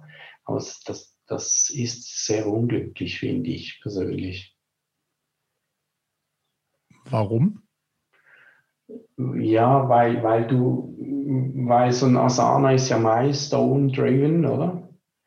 Und OKRs also wir benutzen das Asana so, dass da, wo das äh, Milestone, also wo der Milestone steht, wäre das Key Result, glaube ich. Und darunter hättest du dann die Tasks, die bleiben die Tasks. Und über dem Milestone könntest du dann in der Section ist das, glaube ich, wenn du nicht die Goals-Erweiterung hast, ähm, dann kannst du in der Section, die kannst du zu einem Objective machen, die Milestones zu deinen Key Results und die Tasks sind die Tasks. Und damit ob das Milestone heißt, was da irgendwie so ein bisschen als Symbol ist, ist mir an der Stelle egal. Solange du weißt, dass es dein Key Result ist und du das da hinschreibst, funktioniert das von der Funktion von Asana eigentlich super. Okay. Also ihr, ihr benutzt selber auch Asana. Ja. Okay, spannend, ja. Wir haben das dann mit allen möglichen Feldern äh, und mit irgendwelchen Datenauswertungstools, sodass wir auch unsere Zahlen aus dem Ding dann irgendwie in, in Data Studio und so reinziehen können, um Auswertungen zu fahren, weil du Asana ja mit Feldern und so erweitern kannst und das funktioniert eigentlich für ziemlich gut an der Stelle. Okay, okay. Okay, das wäre es eigentlich schon von meiner okay. Seite. Sehr gerne. Dann Thomas. Hi, genau. Ja, hallo von mir. Äh, danke auch, Marco, für deine Zeit. Gerne. Vieles von dem, was ich gefragt hätte, ist schon abgedeckt worden, also ganz hervorragend. Ähm, wir sind in einer ähm, etwas speziellen Situation als NGO, nämlich. Wir sind ein relativ großer Verein mit ungefähr äh, 5.000 bis 7.000 aktiven Ehrenamtlichen ähm, und ungefähr 50 hauptamtlichen Mitarbeitern in einer Geschäftsstelle. Sehr missionsgetrieben, also äh, Vision äh, und Mission, das ist überhaupt nicht das Thema. Eine Strategie haben wir auch. Wir denken aber ähm, grundsätzlich immer tätigkeitszentriert. Also wir, wir tun die Dinge, weil wir sie eben tun und ähm, fragen uns viel zu wenig nach der Wirkung. Mhm. Ähm, gerade deswegen erscheinen uns äh, OKR total spannend und wir sind jetzt gerade an dem Punkt, wo wir ähm, so in einer, in einer Führungsebene uns einig sind, dass wir das ausprobieren möchten, ähm, aber noch nicht so richtig sicher sind, starten wir jetzt erstmal unter uns einen kleinen Testballon oder rollen wir das Ganze jetzt direkt aus? Vor dem Hintergrund, dass NGO die Ressourcen extremst knapp sind und alle in diesem Geiste arbeiten. Wir müssen sparen und ich habe ja sowieso viel zu viel zu tun für meine knappe Zeit, zudem jetzt gerade viele in Kurzarbeit sind. Ähm, so, das ist so ein bisschen ein ungünstiger Nährboden. Äh, vom Setting her ja, vom emotionalen her nicht so wirklich. Mhm. Ähm, und da äh, wäre meine Frage, wie bekommt man das hin, äh, ja, so eine Art, wie soll ich sagen, einen, einen kontrollierten Rollout zu machen, ohne gleich alle zu überfordern und ohne sich auch direkt zum Sklaven der Methode zu machen. Also ohne zu viel, wie soll ich sagen, äh, gefühlt zu viel Overhead reinzustecken, ähm, was gar nicht nötig ist am Ende. Also da, ich schwanke noch so zwischen der, da, da, da, fragst du den Falschen, weil bei mir gibt es es gibt nicht zu viel Overhead, weil sonst, wenn ich glauben würde, dass es zu viel Overhead hätte, wäre die Methode, so wie wir sie bauen würden, anders, weil mhm. sonst wäre sie ja nicht lohnend. Also mhm. das, was du an Overhead reinsteckst, muss sich ja lohnen. Richtig. Demzufolge ist ja das, das alte Bildnis, wenn du ähm, keine Zeit hast, den Zaun zu flicken, weil du die Hühner fangen musst. Die Frage ist, wo fängst du an? So und du bist ja in guter Gesellschaft alle anderen haben auch zu wenig Ressourcen für die Sachen, die sie sich vornehmen. Also alle, die hier sind, verspüren den gleichen mhm. Druck. So würde ich mal wetten. Also wenn einer sagt, mir ist immer langweilig, dann wäre es auf jeden Fall selten so. Also ich sehe das in jedem Unternehmen, in jeder Position. Es ist immer zu wenig Ressource für zu viel Sachen. So. Das heißt, dann ist die Aufgabe eine reine Priorisierungsaufgabe. Also eigentlich geht es darum, bessere Entscheidungen zu treffen, was du mit deiner Zeit anfangen kannst. So. Das was ist nicht. Hm. Ja, und alles andere nicht, hm. weil die Zeit ist nur einmal. Du kannst versuchen, das dehnbar zu machen, indem du sagst, naja, dann arbeite ich halt nicht bis sechs, sondern bis acht, und dann fange ich nicht um neun an, sondern um sieben. Und dann ist auch noch der Samstag dran, aber irgendwann ist das endlich. Also das Modell funktioniert nicht. Wenn du aber sagst, ich habe einen festen Rahmen definiert und der ist X, dann versuche ich aus X das Beste rauszuholen. Und dann kann ich das nur einmal investieren. Stell dir vor, du hättest Aktien oder würdest Geld in Aktien investieren. Du kannst den Euro nur in das eine oder das andere Unternehmen stecken. Beide gleichzeitig geht nicht. Und jetzt musst du dir entscheiden, wo ist der Euro besser investiert. Das ist ja bei deiner Zeit und den Projekten, die du jetzt hier so intern machst, genau das Gleiche. Also versuchst du, die sinnvollste Investitionsentscheidung zu treffen für deine Zeit.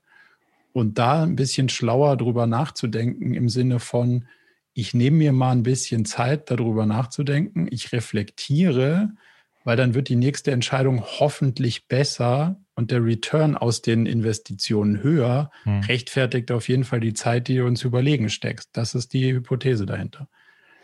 Demzufolge ist das, würde ich jetzt mal sagen, gar kein ähm, NGO-spezifisches Thema, sondern ein generelles Thema.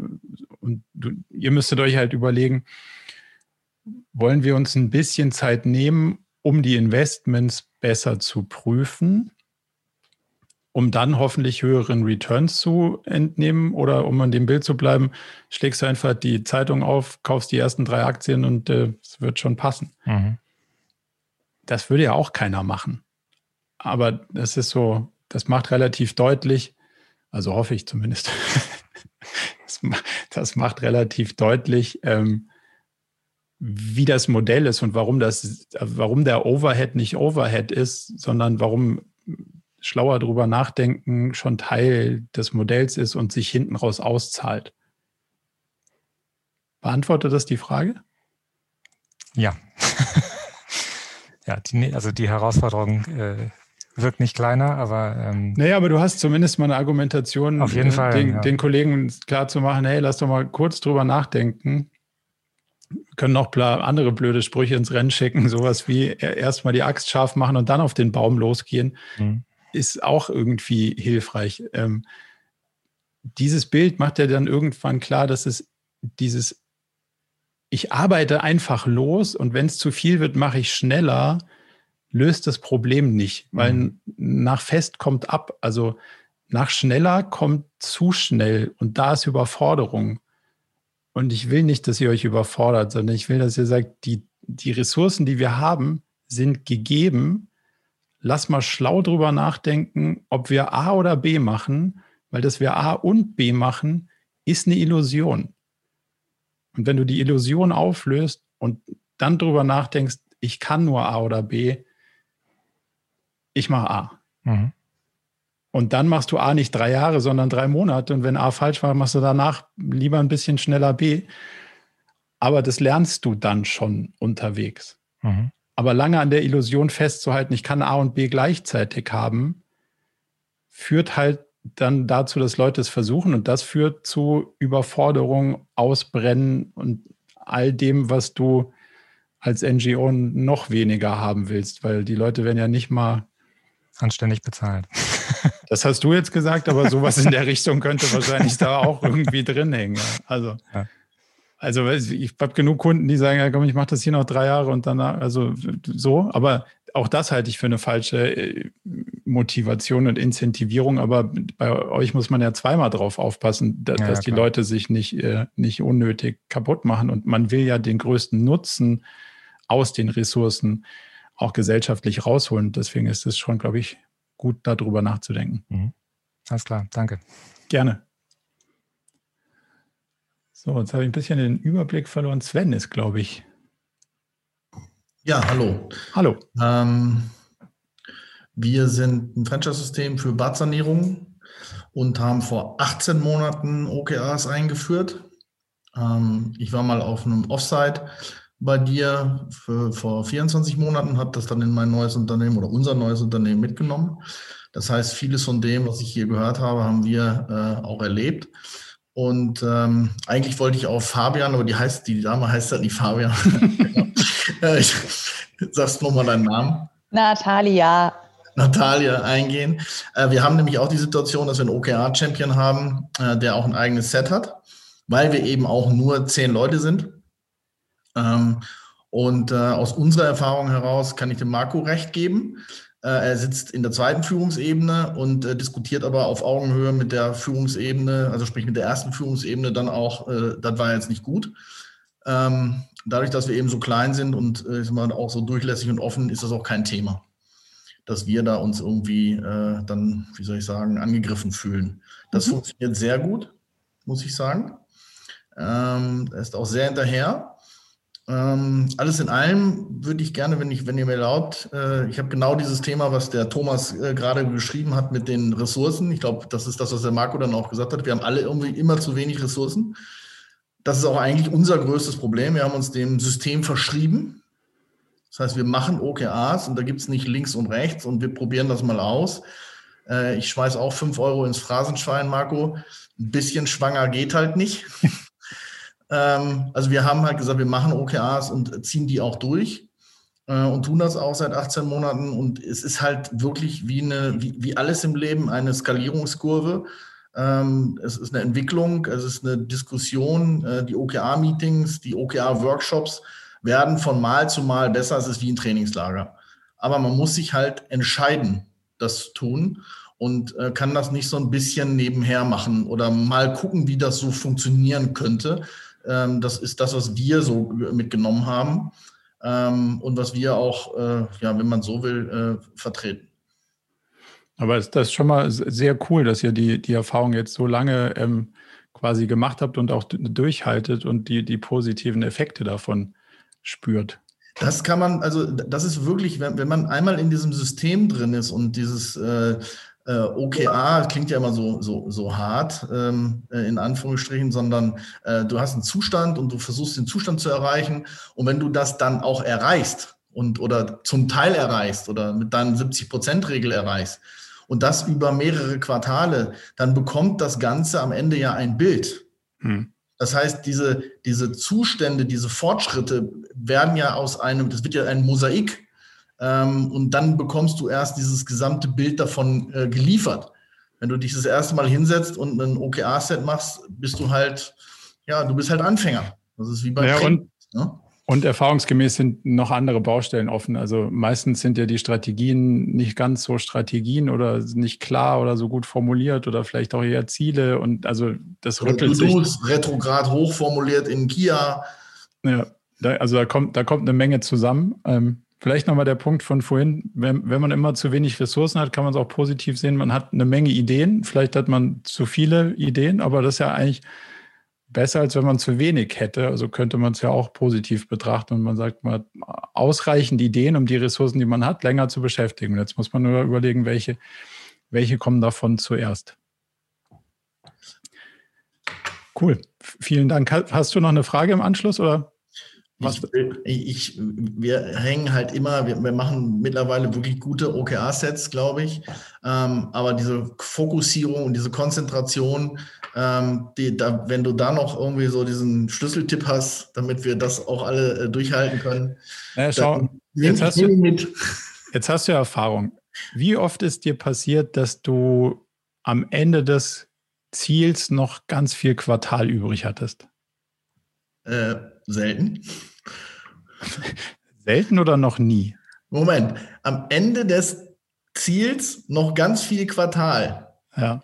Also du äh, hattest, du hast nicht genug Ziele fürs Quartal gehabt. Nein, also ich habe eigentlich äh, immer äh, zu wenig Zeit gehabt, aber äh, immer genug, äh, genug Aufgabe. ich habe noch nicht ein einziges Mal gesehen, dass irgendwo ein OKR-Set sozusagen ausgelaufen wäre und ein einziges Team gesagt hätte, oh, wir waren fertig, äh, was machen wir denn jetzt noch zwei Wochen? Also nicht ein einziges. Und ich habe ein paar gesehen. So. Davon könnte man ableiten, dass man auch jetzt nach den vielen Monaten, die du damit schon läufst, immer noch ein bisschen in der Überschätzung ist dessen, was man in drei Monaten so hinkriegt. Wenn du es mal.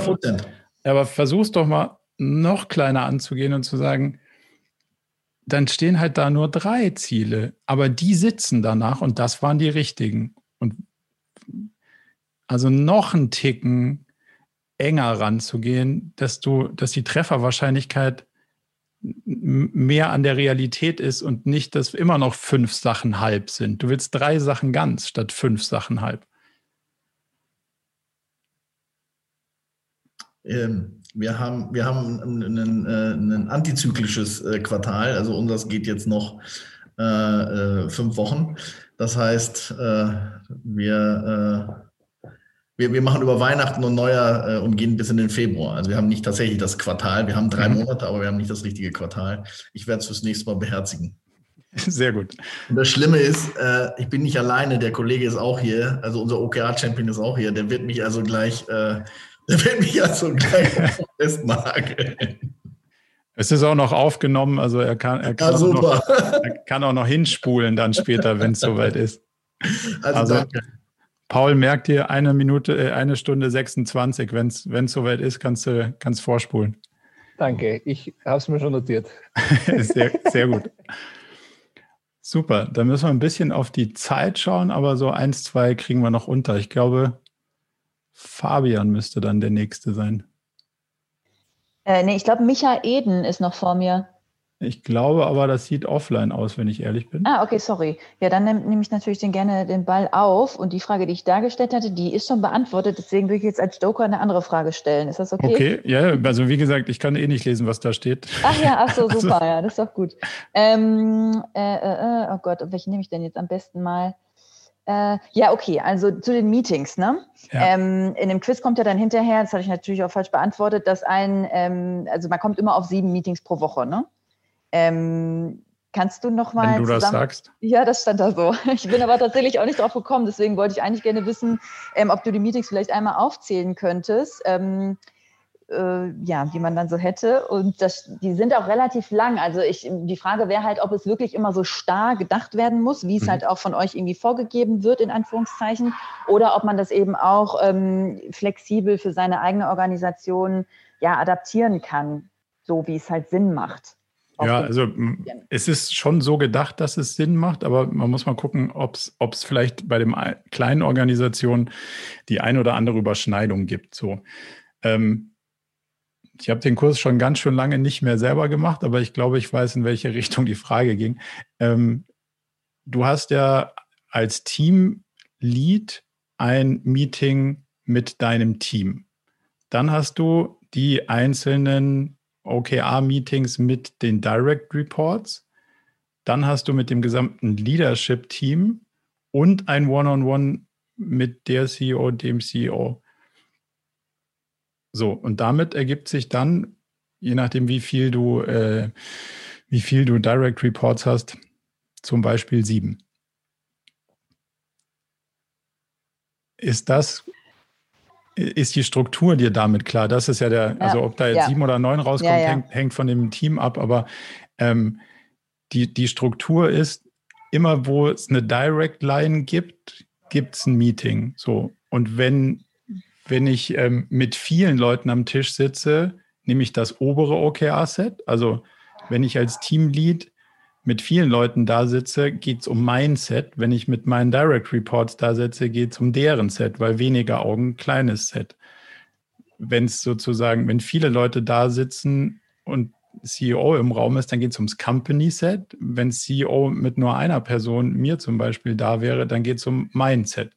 Und so kriegst du die Struktur, dass, dass du, in Deutschland würde man das Subsidiaritätsprinzip nennen, das Problem immer an der kleinstmöglichen Stelle löst. Mhm. Und so wenig Leute wie möglich in die Diskussion einziehst, aber immer so viele wie nötig, um das Problem zu lösen. Mhm. Und das ist die Idee hinter den Sachen so. Das heißt, wie wir vorhin gesagt haben, du kriegst innerhalb von einer Woche alle Entscheidungen durch das ganze Unternehmen rauf und runter diskutiert und entschieden, weil du immer in das nächstgrößere Meeting eskalieren kannst, um dort die Entscheidung zu treffen und die wieder runterzumachen. So, wenn du jetzt sagst zum Beispiel, ich habe aber nur zwei Leute in meinem Team, muss ich dann mit denen ein Team-Meeting machen und mit jedem nochmal ein einzelnes One-on-One. -on -One.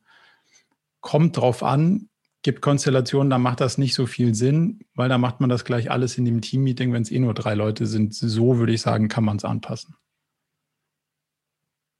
Damit die Frage beantwortet? Mhm. Ja, auf jeden Fall. Ich werde es aber nochmal nachgucken mit den sieben, äh, wie, wie man da drauf gekommen ist. Und ähm, aber zu der Dauer der Meetings, ähm, das ist dann wahrscheinlich auch so, wie es halt dann dauert. Ne? Man muss jetzt die zwei Stunden auch nicht, auch nicht unbedingt befüllen, wenn man sie nicht braucht, wenn man nee. der Struktur folgt. Also ja. bitte, nee das, nee, das auf jeden Fall nicht. Also wenn man feststellt, so, okay, super, in 20 Minuten, wir haben alle Sachen diskutiert und jeder weiß, wo der Status ist und es gibt gar keine Probleme, dann kann jeder seine Arbeit wieder machen. Man muss sich da nicht ähm, tot mieten, weil das da steht. Das ist auf gar keinen Fall. Ja, super, danke. So, und jetzt wär, machen wir noch eine. Ähm, Maike ist, glaube ich, wäre dann hier der Liste nach die nächste. Ja, wenn, wenn ich mich richtig erinnere, ist das die Frage mit der, der Balance Scorecard. Also ich habe mhm. äh, eher mit der Balance Scorecard gearbeitet. Ähm, ich weiß jetzt auch nicht, in welchem Umfang. Also wir haben das immer weniger top-down gemacht, als mehr schon aus den Teams heraus auch. Und mir ist dann noch nicht so ganz klar, wo ist da, also für mich geht Balance Scorecard, wenn man das jetzt eher von der weniger hierarchischen Ebene denkt, sehr stark auch in die OKR-Richtung. Und ich weiß nicht, was da für dich die Abgrenzung ist oder wo die großen Unterschiede sind. Hm. Also so wirklich in der Implementierung ist uns, muss ich sagen, in all den Jahren keine Balance Scorecard begegnet. Also wir haben nirgends eine rausoperiert und äh, OKRs rein äh, implementiert, weil so verbreitet ähm, war das Thema dann doch nicht in einer voll ausgeführten Implementierung. Was wir schon sagen würden, ist, dass unser Strategielayer die Grundideen von so einer Balance Scorecard aufgreift. Also das heißt, ich vereinfache es mal in unterschiedliche Richtungen sich zu orientieren und zu sagen, was ist ein, mit einer Kundenperspektive, mit einer Umweltperspektive und diese sauber zu deklinieren und in Strategien zu formulieren und dann quartalsweise hinzugehen und zu sagen, wenn das die Strategien sind, wo sind denn in dem Quartal meine Ressourcen am besten eingesetzt auf den unterschiedlichen ähm, Strategien, um am weitesten nach vorne zu kommen, um natürlich auch im Auge zu behalten, wenn wir jetzt dreimal auf eine Mitarbeiterperspektive verzichtet haben, ein viertes und ein fünftes und ein sechstes Quartal könnte das gefährlich werden, wenn wir diese Dimension immer außer Acht lassen. Vielleicht müssen wir da, da mal irgendwie mehr investieren und dazu, keine Ahnung, ein Feature weniger bringen oder was auch immer. Ähm, das ist sozusagen unsere Übersetzung von der Grundidee so einer Balance Scorecard, äh, unterschiedliche Perspektiven und, und Betrachtungsweisen und Interessengruppen mit einzu, ähm, einzusetzen und das dann hier wieder so in so einem iterativen System in konkrete Ziele zu übersetzen und nicht auf dem Strategielayer Ziele zu haben, sondern hier eben nur Strategien, also Vektoren ohne Erwartungswert zu definieren, wo wir unsere Energie investieren wollen. Ich glaube, das wäre so ein bisschen die, die Abgrenzung in Kürze. Hilfreich? Sehr gut. Dann haben wir den Zeitrahmen für heute schon wieder ganz gut ähm, ausgenutzt. Ich hoffe, ist, ist nicht so schlimm, wenn wir ähm, eins, zwei Fragen auf die nächste Session vertagen. Sie, Simon, du noch? Du kommst gerade zu, zu, meiner Frage, wann die nächste Session stattfindet und äh, ah. ob, ob, ich da automatisch zu eingeladen werde. Ich fand es sehr interessant. Vielen Dank. Ähm, ich gucke kurz nach, warte, die nächste Session ist im Februar am 16. Februar um 16 Uhr und ähm, ihr könnt euch über die, die Webseite ab, glaube ich, morgen anmelden. Da ist dann der neue Anmeldelink in dem Pop-up hinterlegt und da könnt ihr euch dann einfach eintragen. Dann kriegt ihr die Einwahldaten geschickt und seid gerne wieder dabei. Sagst du nochmal, welche Webseite das ist? Weil ich habe den Termin von meiner Frau weitergeleitet bekommen. Ah, sehr gut. Murakami.com. Okay, perfekt. Danke dir. Dann ganz herzlichen Dank euch für eure Zeit, eure interessanten Fragen, den Austausch. Ähm, falls ihr Lust habt, wir probieren am Freitag um 17 Uhr so ein ähnliches Format in diesem neuen Clubhouse, Clubhouse App aus. Ähm, bisschen Hype muss ja, muss ja auch sein, falls euch äh, äh, das Thema irgendwie umtreibt und ihr früher noch ein paar Antworten wollt, dann wäre das vielleicht auch eine Alternative. Ansonsten gerne am 16. Februar. Vielen, vielen Dank für eure Zeit und die spannenden Gespräche und bis dahin. Klasse, vielen Dank. Tschüss, danke. danke. Tschüss. Ja. Danke. Dankeschön. Tschüss. Danke, tschüss. Zum Abschluss noch ein kleiner Hinweis in eigener Sache. Wir haben ja nicht nur diesen spannenden Podcast, sondern auch einen Newsletter, bei dem wir uns versuchen, so aus unterschiedlichen Perspektiven dem Thema zu widmen, wie man eigentlich sein Leben und ein Unternehmen heute so wirklich führen kann und soll. Von daher gibt es da einmal im Monat ähm, ganz spannende Perspektiven und natürlich kriegt ihr über den Weg auch immer mit, welche neuen Podcast-Episoden stattfinden, welche Events wir vielleicht online haben und viele andere Sachen. Von daher meldet euch am besten gleich zur Mailingliste an unter murakami.com slash newsletter.